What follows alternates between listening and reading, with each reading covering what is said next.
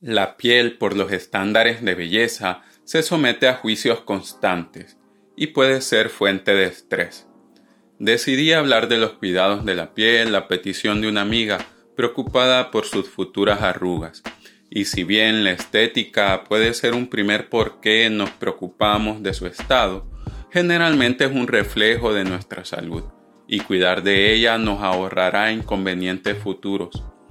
El más preocupante, el cáncer de piel. Mi amiga quería que le diera una lista de productos que comprar, pero al empezar a investigar el tema, entendí por qué me lo pedía a mí y no iba simplemente a comprar cremas y lociones a la farmacia. El cuidado de la piel de forma general es sencillo, pero la vorágine de productos lo vuelve un dolor de cabeza. Además, aunque con su uso apropiado podemos mejorar varios daños en la piel, Todavía no hemos desarrollado un serum que pare el envejecimiento, y el paso del tiempo es algo que debemos aceptar hasta cierto punto. Entendiendo esto, espero darte las herramientas que necesitas para que la avalancha de exfoliantes no barran con tu dinero ni tus esperanzas. Salud MV, donde hablamos de todo lo relacionado con el tema de la salud en tu idioma presentado por el doctor Carlos José Gómez. La dermatóloga Zoe Draelos propone un esquema en forma de pirámide para combatir el envejecimiento, cuya base es la protección y la reparación, en el medio pone la renovación y en la parte superior posiciona la activación y la regeneración. Para cada una existen productos que podemos usar y déjame que te los explique a detalle. Pero antes de pasar a los productos, me gustaría recalcar que podemos hacer mucho por nuestra piel con técnicas del manejo del estrés, dormir las 7 a 9 horas recomendadas y teniendo una alimentación balanceada, donde no nos falten nutrientes. La alimentación es fundamental y cada vez se hablará más del eje intestino-piel. Si quieres que haga un contenido centrado en esto, en cómo las partes del comportamiento pueden afectar a nuestra piel, házmelo saber en un comentario. Por el momento me centraré en los productos sobre los que hay cierto consenso. La base de cualquier régimen de cuidado de la piel debe ser la protección solar. Si te estás hidratando y exfoliando pero no te proteges del sol, esto elevará tu rutina de cuidados de la piel a otro nivel se ha demostrado que el protector solar con un factor de protección solar de al menos 30 tiene efectos antienvejecimiento, así como beneficios protectores contra el cáncer de piel, y se recomienda su uso incluso cuando pasas el mayor tiempo en interiores. Aparte de eso, respecto a los protectores solares, solo debes valorar que algunos son muy grasos, lo cual es bueno para las pieles secas, pero si no es tu caso, busca aquellos para piel grasa. Los protectores solares han despertado algunas suspicacias y si tienes dudas al respecto, te dejo un enlace en la descripción donde habla detalle de ellos. Otros aliados para el cuidado de la piel son las vitaminas C, B3 y E, las cuales son importantes antioxidantes debido a su capacidad para penetrar en la piel por su pequeño peso molecular. La vitamina C, la que también puedes encontrar bajo el nombre de ácido ascórbico, en concentraciones que oscilan de entre 5 al 15%, ha demostrado tener efectos antienvejecimientos. La vitamina E o alfa tocoferol tiene efectos antiinflamatorios y antiproliferativos, en concentraciones que oscilan entre el 2 y el 20% mientras estudios clínicos han demostrado que la protección antioxidante es mayor con la combinación de vitamina C y E en comparación con la vitamina C o E solas. La niacinamida o vitamina B3 se ha vuelto famosa al regular el metabolismo y la regeneración celular y se utiliza en una concentración del 5% como agente anti-envejecimiento. Puedes ir probando con las diferentes fórmulas o usar un combinado de vitamina C y E un mes y de niacinamida otro mes. En medio de la pirámide encontramos la renovación. Esto involucra hidratación, exfoliación y renovación celular. y aunque la doctora Drelos no lo menciona, creo que es donde cabe la limpieza. Con respecto a la limpieza, tenemos productos limpiadores, los cuales son efectivos para mantener la higiene de la piel y una biopelícula saludable, pero pueden causar daños en la barrera de la piel, empeorando algunas irritaciones en esta. Generalmente, cuando hablamos de limpiadores, nos referimos a jabones, aunque hay diferentes sustancias tensioactivas. Estos actúan disolviendo las grasas, pero no pueden distinguir entre la base de la piel lipofílica que requieren eliminarse y los lípidos intercelulares lipofílicos necesarios para el mantenimiento de la barrera normal de la piel. Esto explica por qué muchos se quejan de que los jabones resecan o irritan la piel. Dado que los jabones resecan mucho, se han desarrollado limpiadores especiales. En esta categoría encontramos la crema fría, compuesta de agua, cera de abejas y aceite mineral. La crema fría es un excelente limpiador facial y removedor cosmético para personas con piel seca. También encontramos la leche limpiadora, que contiene agua y aceite ligeros, como aceite de oliva, aceite de girasol o aceite de jojoba, y emolientes como la glicerina, lo que hace menos probable que deje residuos, siendo la mejor opción para personas con piel un poco grasa. Y tenemos el agua micelar, también conocida como agua limpiadora. Estas contienen agua y un tensioactivo muy suave. El agua micelar es excelente para eliminar cosméticos solubles en agua o para la limpieza facial en personas con piel seca y sensible. La hidratación es el proceso de devolver lo que se eliminó por error durante la limpieza. Al no tener limpiadores inteligentes, se eliminan todas las grasas de la piel. Por lo tanto, las cremas hidratantes se desarrollaron para devolver los lípidos a la superficie de la piel. Las cremas hidratantes funcionan al disminuir la pérdida de agua epidérmica, al colocar un recubrimiento resistente al agua sobre la superficie de la piel. Esto se puede lograr con agentes oclusivos como la vaselina, lanolina, manteca de karité, ceras de siliconas, aceite mineral, aceite vegetales, etc. Se dice que la crema hidratante más oclusiva y fisiológica es la vaselina, la cual reduce la pérdida de agua transepidérmica en un 99%. Aunque a muchos no les gusta la sensación de la vaselina sobre la piel y la sienten muy oclusiva, y sin embargo es el hidratante por excelencia para los labios. La vaselina pura de grado cosmético es una excelente opción y la puedes encontrar en diferentes productos con el nombre de petrolatum.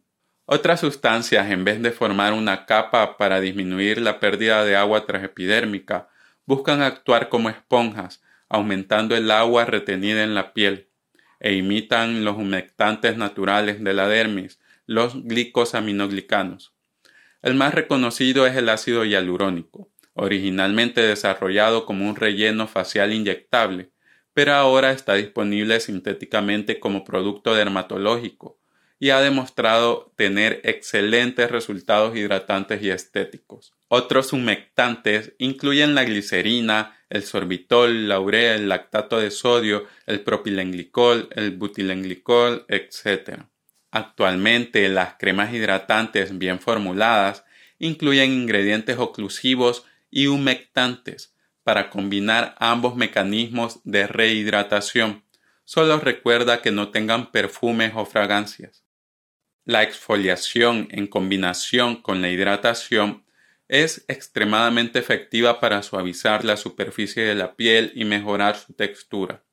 Sin embargo, demasiada exfoliación puede dañar la barrera cutánea y disminuir el contenido de agua, y la exfoliación por medios físicos se deja para circunstancias especiales y en manos de los dermatólogos. Se han desarrollado productos que mejoran la descamación de la piel. Actualmente los recomendados son los alfa hidroxiácidos o AHA. Estos incluyen ácido glicólico, ácido láctico y ácido málico, que han ido sustituyendo a otros exfoliantes más agresivos como el ácido salicílico o BHA, un ácido lipofílico que todavía se usa para una exfoliación en las áreas más grasas y en los poros cargados de sebo. La frecuencia con la que debes exfoliar tu piel depende de tu tipo de piel y de tus necesidades específicas. En general se recomienda exfoliar la piel una o dos veces por semana. Sin embargo, si tienes la piel seca, es posible que necesites exfoliar menos a menudo para evitar irritación, mientras si tienes la piel grasa o propensa al acné, pueda que necesites exfoliar con más frecuencia. Valóralo, igual tal vez necesites empezar exfoliando con ácido salicílico y en la medida que tu piel mejore pasar a algún AHA. Por otro lado, tenemos a los retinoides y sus derivados, que siguen siendo vitaminas, están dentro del grupo de la vitamina A, pero se consideran aparte al promover la síntesis de colágeno, cuya deficiencia es una de las principales causas de los daños asociados al envejecimiento. Entonces los retinoides promueven el crecimiento y el desarrollo de las células de la piel y se han convertido en uno de los esenciales para su cuidado. Son capaces de reducir los signos del envejecimiento prematuro de la piel inducidos por los rayos ultravioletas, como las arrugas, la pérdida de elasticidad de la piel y las manchas. Respecto a los retinoides, debemos considerar algunos aspectos sobre su uso, dado que algunos efectos secundarios pueden motivarte a abandonar su aplicación. Estos incluyen irritación, enrojecimiento, descamación y sequedad. La mayoría de los efectos adversos tienen un pico de aparición después de dos semanas de su uso diario y mejoran con el tiempo. Los efectos secundarios son más comunes con una mayor concentración de retinoide en comparación de cuando usamos productos con una concentración más baja. Algunas recomendaciones para reducir los efectos secundarios incluyen su aplicación por la noche, el uso de una crema hidratante antes de la aplicación de retinoides y comenzar con un aumento progresivo de la aplicación del producto. Por ejemplo, en lugar de comenzar con la aplicación todas las noches, se recomienda comenzar usándolo dos veces por semana durante dos semanas luego adelantar la aplicación a cada dos noches durante dos semanas y finalmente aplicarlo todas las noches según se tolere. Pero que esto no te desmotive, es casi milagroso. Finalmente, habiendo protegido y ayudado a nuestra piel a renovarse, hay quienes deben hacer un esfuerzo extra mediante la estimulación dérmica con activación y regeneración inducida por péptidos y factores de crecimiento. Sin embargo, no todos necesitan esto, y para hacerlo correctamente quizás necesites un dermatólogo. Después de esto te puedo decir algunas cosas, que los cuidados de la piel en la teoría son sencillos, y nos podemos centrar en las primeras dos partes de la pirámide que propone la doctora Trelos, la protección y reparación y la renovación de la piel. Lamentablemente, como muchas cosas que nos entran por las emociones, en este caso la sensación de sentirnos jóvenes, la explotación comercial nos puede dificultar tomar decisiones costo efectivas o incluso prácticas. Parece haber cierto consenso sobre lo que funciona para la piel, y aún así nos podemos cuestionar los intereses detrás de la información oficial.